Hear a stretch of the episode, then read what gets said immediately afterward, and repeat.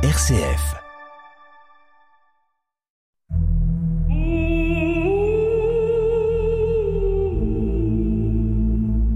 Des paroles et des pierres.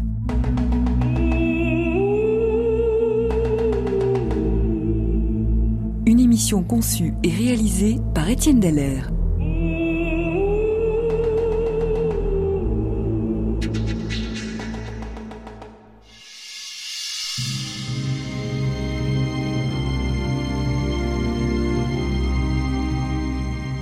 Selon les textes bibliques, c'est en haut du mont Sinaï que se déroula la plus importante de toutes les manifestations de l'Exode, la rencontre de Moïse avec Dieu et la révélation de la loi.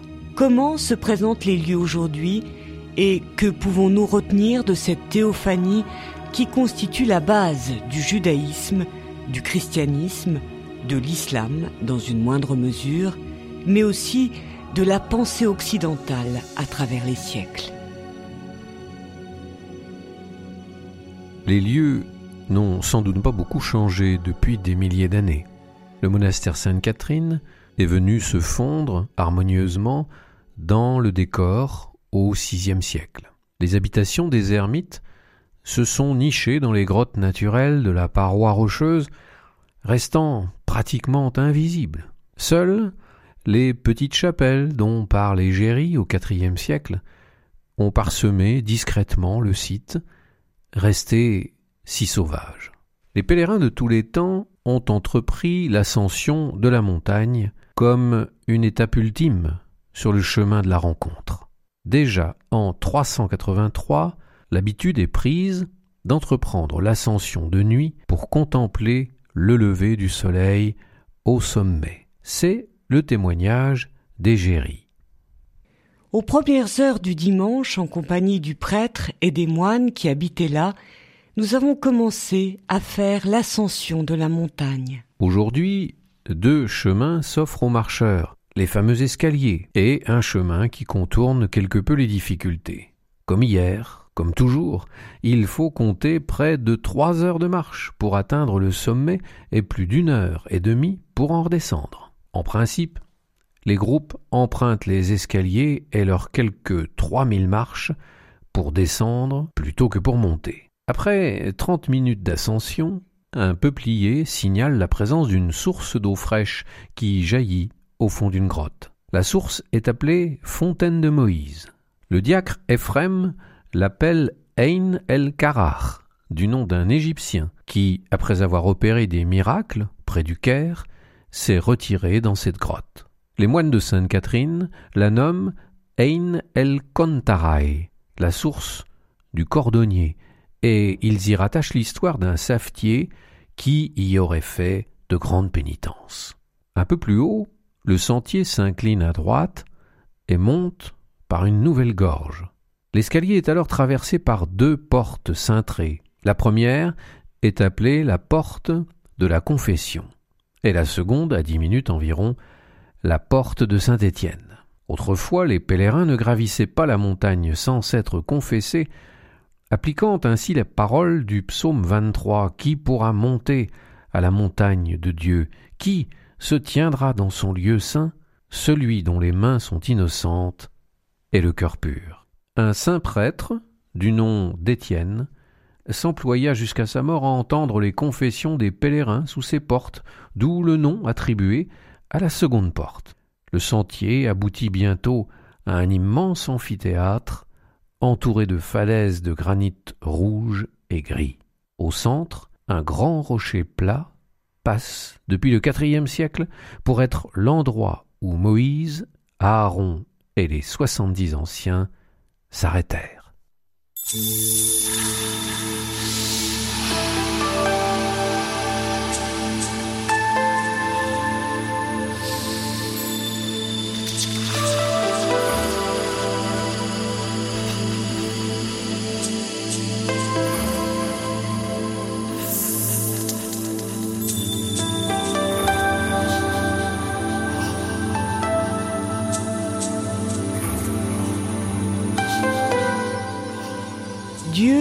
à Moïse, Monte vers le Seigneur, Les autres ne s'en approcheront pas et le peuple ne montera pas avec lui. Moïse se leva avec Josué, son serviteur, et s'avançant vers la montagne de Dieu, il dit aux anciens, Attendez-nous ici jusqu'à ce que nous revenions auprès de vous. Moïse gravit la montagne et la nuée le couvrit. Exode chapitre 24.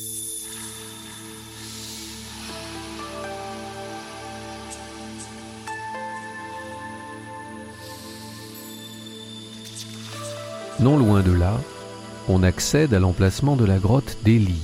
On y trouve aujourd'hui une petite chapelle juste au-dessus d'une grotte. C'est au IXe siècle avant Jésus-Christ que le prophète Élie, cherchant à fuir la police de la reine Jézabel, qui régnait alors avec son mari Akab sur le royaume d'Israël, trouva refuge au royaume de Juda. Très éprouvé par tant d'années de persécution, il eut le désir de se rendre au Sinaï, là où Moïse avait rencontré Dieu, pour y faire à son tour l'expérience de la rencontre. Ce pèlerinage aux sources était pour lui d'une importance vitale.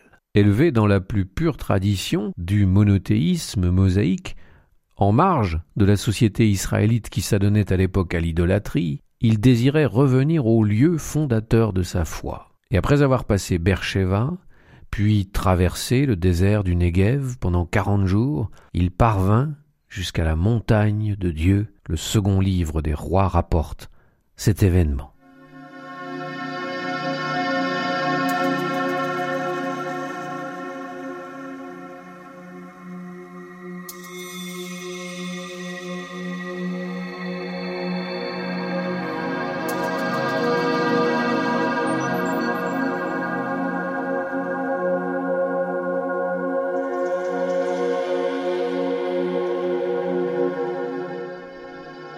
Il arriva là, à la caverne, et y passa la nuit.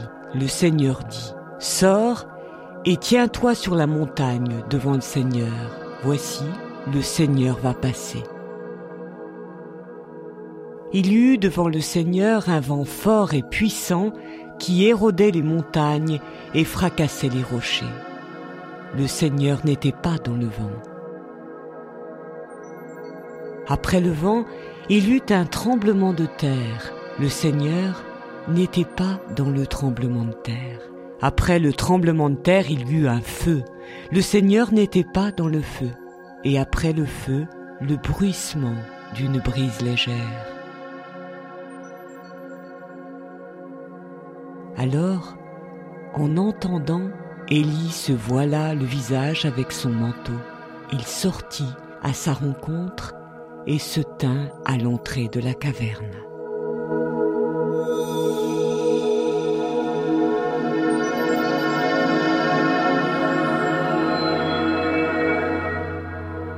Égérie, au IVe siècle, fit une halte à cet endroit. Là, il y a une église. On montre encore aujourd'hui devant la porte de l'église la grotte où se cacha Saint Élie. On y voit un autel de pierre que le prophète avait érigé pour sacrifier au Seigneur. En 570, l'anonyme de Plaisance visita la même grotte. Il ne parle pas de l'église qui était alors détruite. De la grotte des lits, il reste encore à faire le dernier tiers de la montée. La montagne se termine par une masse de granit gris, à grains noirs très fins, et à teinte vert foncé, qui contraste avec le granit rouge de la base l'escalier est en partie formé par des blocs qui proviennent des ruines de l'ancienne église. Cette église qu'Égérie décrit ainsi. À cet endroit, il y a une église, pas grande, car le lieu n'est pas grand, mais l'église est très belle. Sans doute, Égérie vit-elle l'église élevée par Julien Sabat vers 360. Un autre édifice lui succéda au VIe siècle. Il subsistera jusqu'en 1782. Aujourd'hui, il existe une chapelle construite en 1934. Si la montagne à l'âge d'or du christianisme fut truffée d'ermitages et de l'or, abritant ermites, moines et prêtres, personne ne résidait au sommet, comme le constate la pèlerine espagnole ou encore l'anonyme de Plaisance qui déclare Sur le sommet saint, personne n'a l'audace de résider. Néanmoins, d'après ce dernier, le sommet de la montagne est un lieu de rendez-vous pour la prière. Lorsque le jour se lève, nous dit-il, les moines y montent et y font l'office. Et il nous rapporte aussi une coutume ancestrale. En haut du Sinaï, une tradition voulait que les hommes se coupent la barbe et les cheveux et les jettent au vent pour qu'ils s'éparpillent parmi les rochers rouges et noirs ayant vu passer Moïse. Pour sa part, notre pèlerin italien se fit simplement raccourcir sa barbe afin de jeter quelques poils dans l'abîme, sa coquetterie n'était pas encore totalement convertie. Sur un rocher moins élevé s'élèvent quelques restes d'une mosquée. Au début du siècle dernier, les Bédouins y venaient encore une fois par an, y sacrifiaient un mouton et aspergeaient de son sang les linteaux de la porte, pratique qui rappelle les gestes de la Pâque juive et de la sortie d'Égypte. Mais intéressons-nous maintenant à la manifestation de Dieu rapportée par les écrits bibliques. Et Dieu prononça toutes ces paroles. C'est moi, le Seigneur ton Dieu, qui t'ai fait sortir du pays d'Égypte, de la maison de servitude. Tu n'auras pas d'autre Dieu face à moi. Tu ne te feras pas d'idole. Tu ne prononceras pas à tort le nom du Seigneur, ton Dieu. Tu travailleras six jours, faisant tout ton ouvrage. Mais le septième jour, tu ne feras aucun ouvrage, ni toi, ni ton fils, ni ta fille, pas plus que ton serviteur, ta servante, tes bêtes ou l'émigré que tu as dans tes villes. Honore ton père et ta mère. Tu ne commettras pas de meurtre, tu ne commettras pas d'adultère, tu ne commettras pas de rapt, tu ne porteras pas de faux témoignages contre ton prochain, tu ne convoiteras pas la maison de ton prochain, ni sa femme, ni son serviteur, ni sa servante, ni son bœuf ou son âne, rien de ce qui appartient à ton prochain. Des paroles et des pierres. Étienne Dallaire. Tout se déroule ici comme lors de la célébration des fiançailles dans la tradition juive. Les deux prétendants, Dieu et le peuple, sont face à face. Ils restent à une certaine distance l'un de l'autre. Moïse assure le lien entre les deux fiancés qui s'engagent l'un vis-à-vis de l'autre par un contrat. Certains ont cru voir dans ce contrat une sorte de vassalité, tels les contrats qui avaient cours au Moyen Âge basés sur le principe tu me sers et en échange je t'assure protection. Mais nous voyons davantage ici l'union de deux libertés, dans un respect mutuel, plus qu'un traité d'intérêt. Le célèbre schéma Israël du livre du Deutéronome le confirme, en rappelant la nature de cette alliance. Écoute Israël, le Seigneur est notre Dieu, le Seigneur est un. Tu aimeras le Seigneur ton Dieu de tout ton cœur, de toute ton âme, de tous tes moyens. Ces paroles que je vous donne moi-même aujourd'hui seront sur ton cœur. Inculque-les à tes fils Parle-en, que tu sois assis dans ta maison ou marchant sur la route, en te couchant et en te levant. Attache-les sur ta main, entre tes yeux comme un diadème, écris-les sur les montants de ta maison et sur tes portes. Le cœur de la loi est de permettre aux hommes de se tenir dans la présence de Dieu à chaque instant, d'entrer plus avant dans sa ressemblance en marchant sur les chemins de justice et d'équité. La Torah ne cherche pas à asservir Israël autrement, mais elle vise à faire pénétrer la dimension spirituelle dans tous les domaines de la vie. Elle rend possible l'irruption du sacré dans le profane, de l'éternité dans le temporel. Elle vise à favoriser l'union de Dieu et des hommes, mais elle favorise aussi la vie des hommes entre eux, car elle prône le respect de l'autre et de tout ce qui lui appartient. À partir de ce moment, la présence de Dieu ne quittera plus le peuple. Dieu habitera parmi les tentes d'Israël et partagera sa vie de nomade au désert. Israël, jusque-là un amalgame de tribus, est devenu ici un peuple, le peuple de Dieu, dont la Torah est la règle de vie. La rencontre a tout changé. Mais n'oublions pas que ce qu'Israël a vécu ici n'est pas privatif, c'est une avancée dans la réalisation de la promesse universelle faite à Abraham. En toi seront bénies toutes les familles de la terre. La fiancée du Sinaï deviendra bientôt l'épouse, comme l'annonce l'Apocalypse.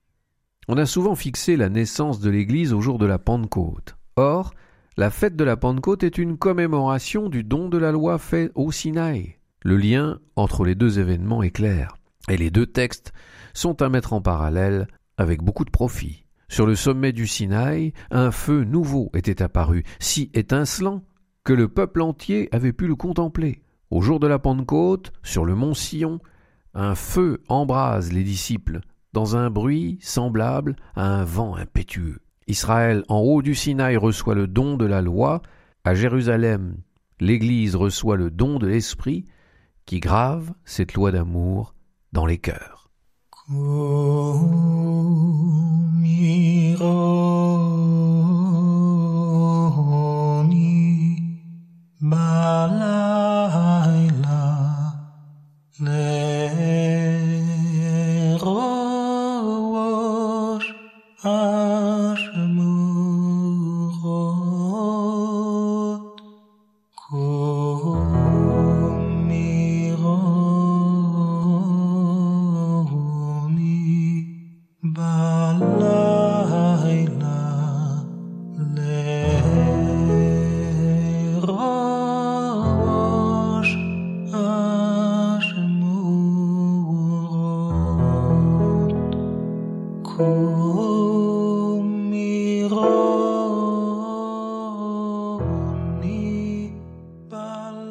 Très tôt, la tradition a placé les événements liés au Sinaï sur le sommet de la montagne Sainte-Catherine, au sud de la péninsule. Qu'en est-il exactement? Possédons-nous aujourd'hui des preuves irréfutables pour la localisation exacte du parcours du peuple hébreu de ses haltes et de sa fameuse montagne de Dieu Il n'y a malheureusement actuellement aucune preuve irréfutable, ni en faveur du mont Sainte-Catherine, ni en faveur d'autres lieux d'ailleurs. Je dis malheureusement, mais c'est peut-être aussi un bien, car tout reste à découvrir. De nombreux archéologues s'y emploient. Des découvertes sont faites chaque année, des hypothèses sont échafaudées. L'important est de partir sans idée préconçue. Après tout, la localisation est secondaire par rapport au sens de l'événement. Dans une telle situation de flou, l'attitude la plus raisonnable est de faire confiance à la tradition. Quand un lieu est vénéré depuis 1700 ans, comme c'est le cas de la montagne de Sainte-Catherine, la vénération doit se perpétuer jusqu'à ce qu'une découverte atteste objectivement, mais avec certitude, que l'événement en question ne s'est pas déroulé là, mais ailleurs. Sinon, il n'y a pas de raison pour contester le choix des anciens et ne pas respecter la foule des pèlerins qui s'est perpétuée en ce lieu au fil des siècles. Respecter aussi la prière fidèle qui est monté vers Dieu depuis cet endroit considéré comme saint. On pourrait dire que même si le lieu n'était pas le bon, 1700 ans de prière ont dû, de toute manière, le sanctifier. Mais il est tout de même intéressant de se pencher quelques instants sur les recherches archéologiques contemporaines qui mettent à jour des choses inattendues, même si, au lieu de percer des mystères, elles en engendrent de nouveaux. Parmi toutes les fouilles effectuées dans le désert du Sinaï et de son prolongement, le désert du Negev, les campagnes menées par le professeur Anati sont particulièrement passionnantes. Emmanuel Anati est un paléo-ethnologue italien de renommée mondiale qui s'intéresse depuis plus de 25 ans à un site du Negev qui porte le nom d'Ar Karkom. Situé à 200 km au nord du mont Sainte-Catherine, Ar Karkom pourrait être le Sinaï biblique. Mais voilà. Une telle hypothèse soulève bien des questions quant aux sources du judaïsme, aux hypothèses des exégètes concernant la rédaction des textes bibliques et même concernant la datation de l'Exode. On ne peut nier en tout cas qu'Anati et son équipe ont mis à jour un site tout à fait exceptionnel, en plein désert du Negev. Et en voici quelques bribes. Le sommet de cette montagne, qui est un plateau, a révélé quantité d'autels, de stèles, de menhirs et autres monuments de culte, alors que les vallées environnantes comportent de nombreux vestiges de villages attestant la présence d'importants groupes humains, d'autant plus curieusement que nous sommes en plein désert. Une certitude s'en dégage. Arcarcom a été dans le passé un grand centre de culte et de pèlerinage, une montagne sacrée pour les peuples du désert. Et ce, depuis la nuit des temps, puisque fut mis à jour un sanctuaire paléolithique âgé d'environ 40 000 ans.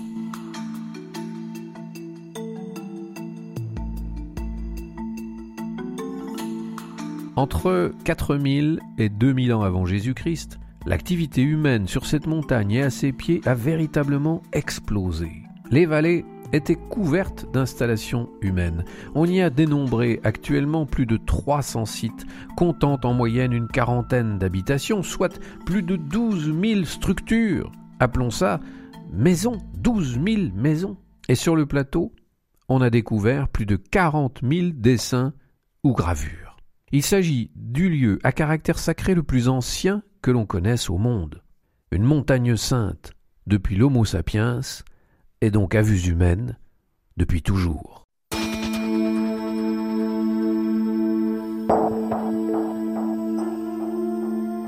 Après un abandon quasi complet entre 1900 et 1000 avant Jésus-Christ, le site reprendra une belle vigueur à l'époque romano-byzantine. Les témoignages archéologiques nous apprennent que ceux qui gravissaient la montagne étaient rares, le peuple ne montait pas, comme on peut le lire dans les récits bibliques. Sans prendre parti pour la thèse d'Anati, on est tout de même étonné de rencontrer un certain nombre de points communs entre les textes bibliques et les découvertes sur le terrain. Ainsi, a-t-on retrouvé un groupe de douze stèles dressées en face d'une plateforme de pierre, comme on peut le lire par ailleurs dans l'Exode.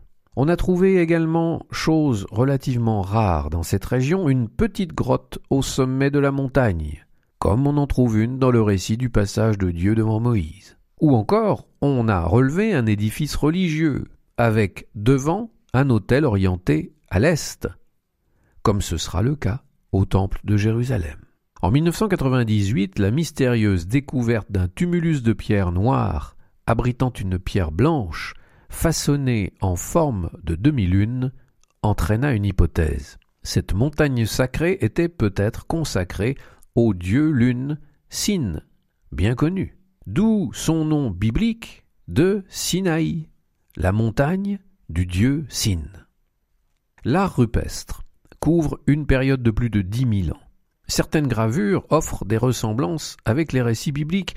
Ainsi, l'une d'elles présente un bâton et un serpent, et le bâton se transforme pour devenir un serpent, ce qui fait penser bien sûr au bâton de Moïse jeté aux pieds de Pharaon et de ses magiciens. On a trouvé aussi une tablette de pierre plate qui représente dix divisions gravées, ressemblant aux représentations fort postérieures des tables de la loi. Et puis, dans les gravures, dans les dessins, beaucoup d'hommes en prière, les mains levées vers le ciel. Le professeur Anati ne tranche pas la question de la localisation du Sinaï, mais il affirme que les écrivains bibliques connaissaient cette montagne sacrée et qu'ils ont utilisé leur connaissance du site pour décrire les détails des événements de l'Exode. Voilà qui, j'en ai bien conscience, ne fait que vous mettre l'eau à la bouche, Affaire à suivre.